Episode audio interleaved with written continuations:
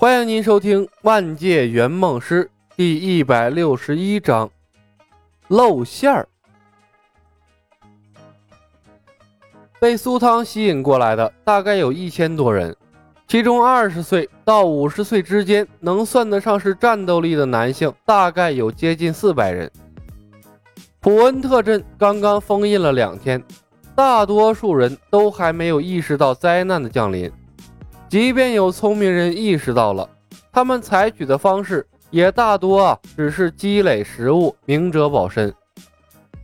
长期生活在和平的年代，大多数人没有应对末日的经验，更何况神盾局的人就在罩子外面，秩序和道德仍然约束着大多数的人。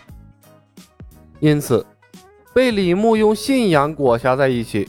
突破了秩序约束的四百人，变成了普恩特镇最强大的一股势力，瞬间席卷了两条街道。夜幕降临的时候，第三街道、第四街道全部收归于李牧的统治之下。李牧的精英部队迅速扩展到了两千人，这是真正的精英，全部都是二十岁到三十岁之间的青壮年。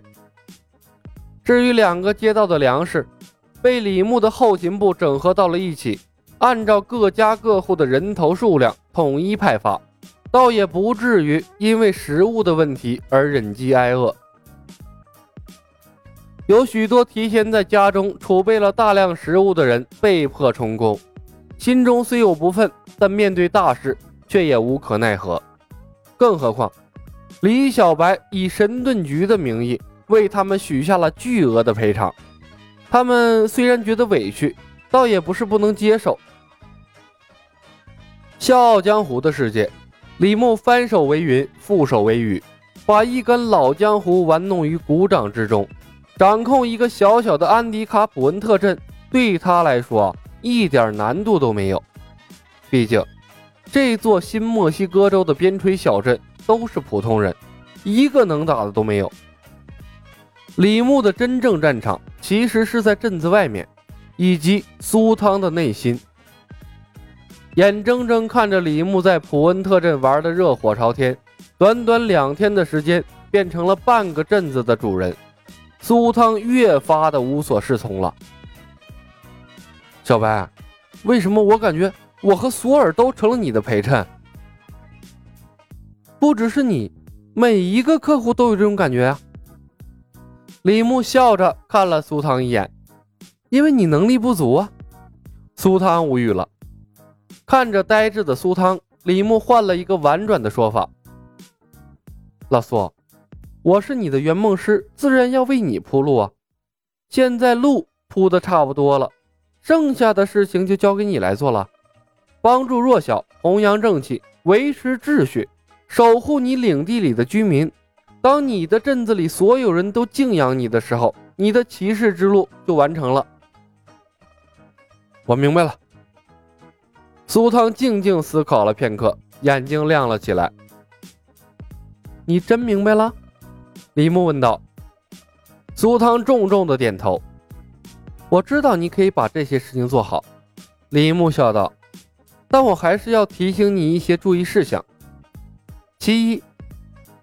但凡在其中夹杂一点私心，你的骑士之心都是不纯粹的。苏汤笑了，小白，我已经一无所有了，所有的东西都是大家的，我还能有什么私心呢？你多想了。呵呵，希望如此吧。李牧笑道。其二，老苏，你的个人武力也不能落下。经历了今天的事儿，索尔已经疯了。他会不择一切手段实现他的王者梦想。索尔虽然被剥夺了神力，但他仍具备阿斯加德神族的超强体质，这是他无可比拟的优势。你应该有克制他的手段。这次苏汤迟疑了，好半晌，他才点了点头：“嗯，我会想办法的。还有吗？别的可能还有，但我现在想不到了。”李牧看了眼苏汤，打了个哈欠。这就需要你随机应变了，老苏，我不得不提醒你一下，我已经两天一夜没有睡觉了。想到李小白在短短时间内做的一切，苏汤微微一愣，那感激之情是溢于言表。小白啊，你为苏哥做的一切，老苏我记心里了，啥也不说了。等拿到锤子，咱们回去之后好好庆一庆。苏哥做东，你先休息吧，剩下的事情交给我就好。呃，这他妈果然是个实在人呐。前三个客户那是估计都巴不得他早点死呢。看着苏汤离开的背影，李牧讪讪的一笑。被客户感激，他还真是有点不习惯啊。看来这回呀，我是真的像个正经的圆梦师了。李牧摇头笑了笑，拿起了盲杖，绕着他的房间画了一个圈然后启动了画地为牢。忙了两天一夜，精力虽然还很充足，但身体的确感到有些疲惫了。以后处理的事情还有更多。他需要通过睡眠来把精气神恢复到巅峰状态。至于画地为牢，在这个陌生的世界里啊，只有在他的圈子里，他才能睡得安稳。一觉睡到大天亮。次日，李牧醒来的时候，门外啊，两拨人正在对峙。一边是治安官鲍勃和他的手下，另一边是罗伯特等十多个神选之人。至于苏汤被堵住了嘴巴，五花大绑捆在了一边，看向李牧的眼神中啊，充满了无奈。怎么了？李牧问道。李，我想我需要一个解释。鲍勃等人一脸的严肃。解释什么？为什么你的卧室里会有专门的防护罩？而且防护罩的材质和笼罩在镇子外面的一模一样。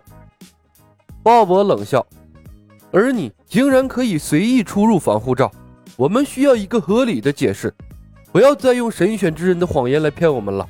我们现在不相信任何谎言，我们需要真相。迪恩，你和他们说什么了？李牧转头问道。李，我只告诉了他们你是神盾局的官员，负责处理这件事的。迪恩说道：“而且，我这次来找你，是因为神盾局的一位长官要见你，还有重要事情要和你商谈。格林探员吗？不，这个叫做卡恩的探员。卡恩，曾经被困在雷神之锤罩子里的五级特工，神盾局的人。李牧的脑海里迅速浮现出了卡恩的资料，他冲迪恩点了点头：我知道了。”带你的人先走吧，告诉卡恩，我稍后过去。治安官迪恩带人离开，鲍勃等人再次拦在了李牧面前。李，我们需要解释，我们需要真相。罗伯特红着眼睛高声质问：“你们是神盾局的人吗？普恩特镇外面的罩子是不是也是神盾局设下的？”苏汤是怎么跟你们说的？李牧看向了苏汤。眼睛微微眯了一下，他清楚的看到苏汤的额头上有一块淤青，显然呢，这家伙是挨过揍了。本集已经播讲完毕，感谢您的收听，喜欢的朋友们点点关注，点点订阅呗，谢谢了。